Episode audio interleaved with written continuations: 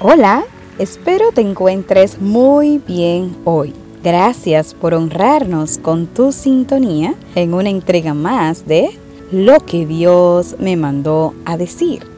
Nuestro objetivo es edificar tu vida a través del mensaje de la palabra de Dios.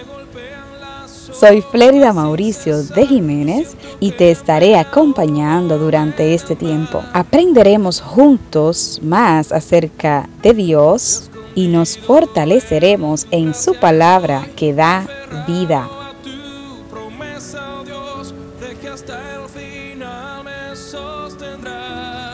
Estamos en la segunda temporada de este podcast, lo que Dios me mandó a decir, y lo hemos dedicado a pasear por el Antiguo Testamento. En esta ocasión daremos un breve paseo, pero muy edificante, por el libro de Esther. La historia de Esther nos describe la vida y obra de una mujer huérfana, criada por su tío Mardoqueo. Esther llegó a convertirse en reina de forma milagrosa, demostrando que los planes del Señor para sus hijos son perfectos. Una vez convertida en reina, tuvo la oportunidad de interceder y salvar a su pueblo. Esther demostró un fuerte amor por su cultura, a pesar de estar en un palacio, no olvidó sus orígenes. Fue valiente, arriesgó su vida en favor de los suyos y depositó toda su confianza en Dios.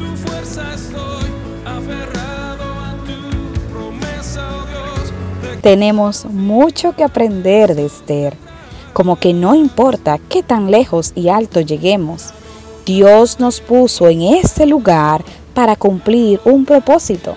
Nuestra misión es descubrir el plan de Dios en nosotros y cumplirlo con valentía.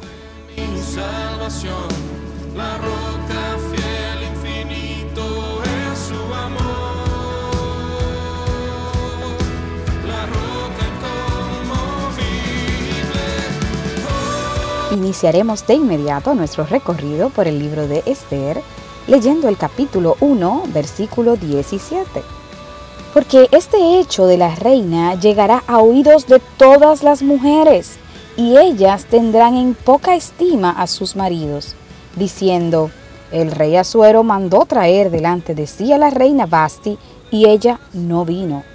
Durante una fiesta, la reina fue llamada por su esposo, el rey, a presentarse ante los invitados, llamado que ésta rechazó, desestimando a su esposo y a su rey.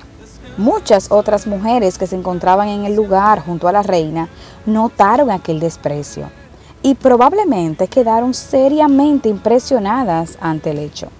La reina no se detuvo a analizar que su comportamiento despectivo podía afectar el corazón de aquellas mujeres que le acompañaban y que su posición de influencia repercutiría en las decisiones futuras de ellas también.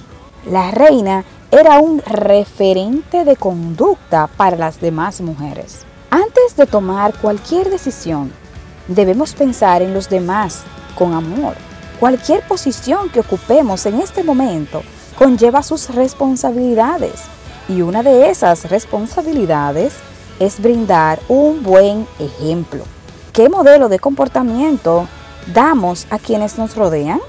¿Estamos actuando conscientes de que nos observan y que nuestras acciones no solo nos afectan a nosotros. Pensemos en el esposo que decide ser desleal a su esposa. ¿Cuántas personas alrededor serán impactadas con aquella decisión? ¿Cuántos sufrirán por aquella deslealtad? Mostrar amor al prójimo incluye dar el mejor ejemplo que podamos ofrecer, asumir conductas que bendigan a quienes nos observan y estar conscientes del poder que nuestra influencia ejerce en otros. ¿Estamos dando el mejor de los ejemplos? ¿Imitar tu estilo de vida y comportamiento traería bendición a los demás? ¿Son todas mis decisiones asumidas en amor hacia quienes me rodean?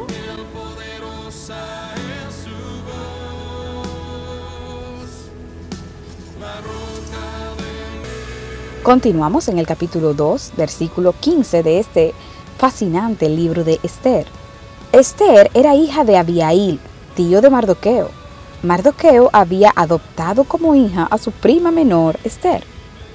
Cuando a Esther le llegó el turno de ser llevada ante el rey, ella siguió el consejo de Egay, el eunuco encargado del harem.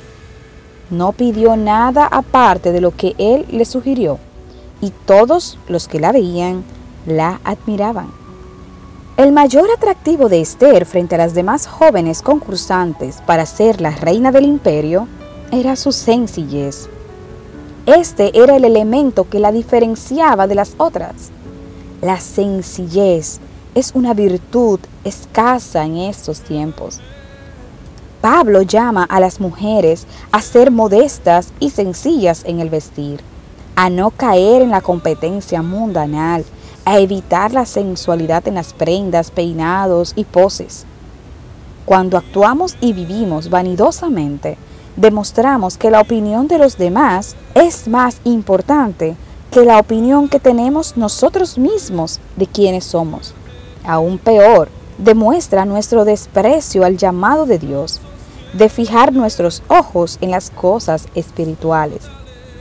Esther mostró una humildad genuina una sencillez y carácter obediente, características que le abrieron camino hacia el reino.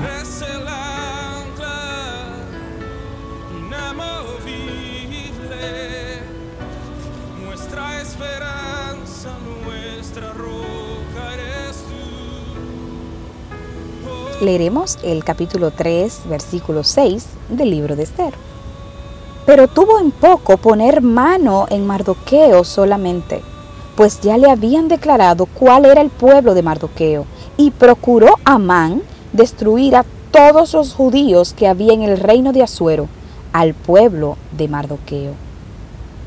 Así es, el odio se expande, crece como la levadura. Amán sentía un gran desprecio hacia Mardoqueo y estaba dispuesto a usar su influencia para destruirlo. Pero no le bastaba dañar a Mardoqueo, no. El daño debía ser inmenso, debía abarcar todo lo que Mardoqueo era, su casa, su familia, su pueblo. Las raíces de amargura nos hacen perder el equilibrio, nos llevan a perder la paz y hasta el más elemental sentido de la justicia. Dice la palabra que de día y noche Amán pensaba y calculaba cómo vengarse de Mardoqueo y de su pueblo. Tan grande rencor le impidieron ver las señales de alerta. No midió límites y cayó en su propia trampa. El final de Amán fue triste. Murió colgado en la horca que él mismo había construido para Mardoqueo. Esto pasa cuando descuidamos nuestro corazón y permitimos que las raíces del odio y el resentimiento profundicen. Estemos atentos para rendir a Dios cualquier mal sentimiento que esté surgiendo en nuestro interior y que pudiera ser usado por el enemigo para destruirnos.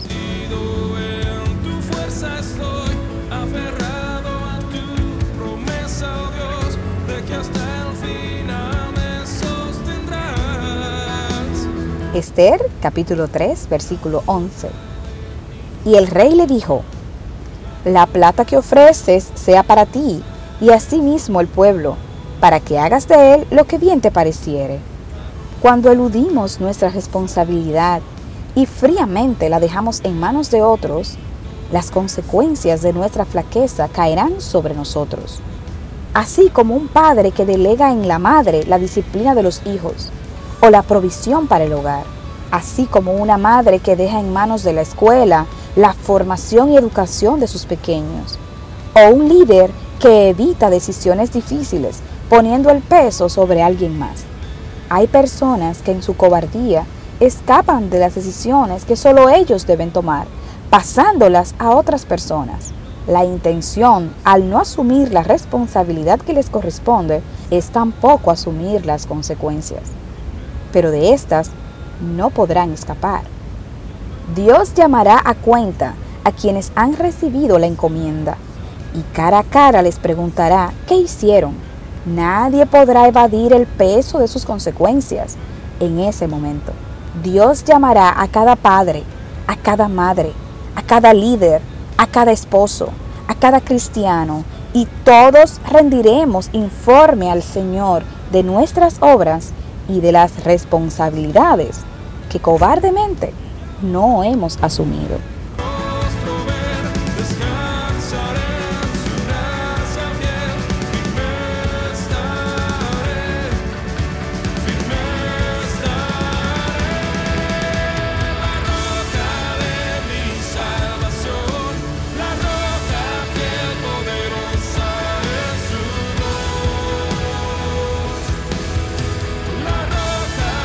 Las reflexiones que hemos compartido hoy se encuentran contenidas en el libro de meditaciones devocionales Fuerte Soy.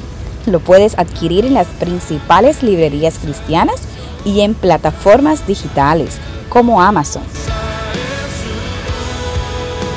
Si crees que este mensaje puede bendecir la vida de alguien, no dejes de compartirlo y recomendarlo a esa persona que Dios trajo a tu mente.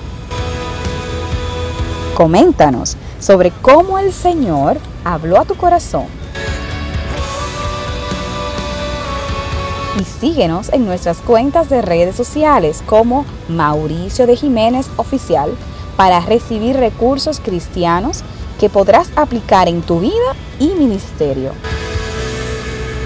Hasta aquí esta entrega de lo que Dios me mandó a decir. Será hasta la próxima semana con un nuevo mensaje de parte de Dios que no te puedes perder. Que el Señor te bendiga. Llévame, llévame a la roca que es más alta que yo.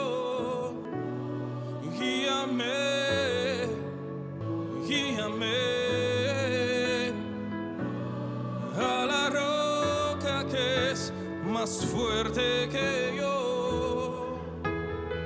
Tú nos sostienes, nos fortaleces, inconmovible eres Cristo Jesús.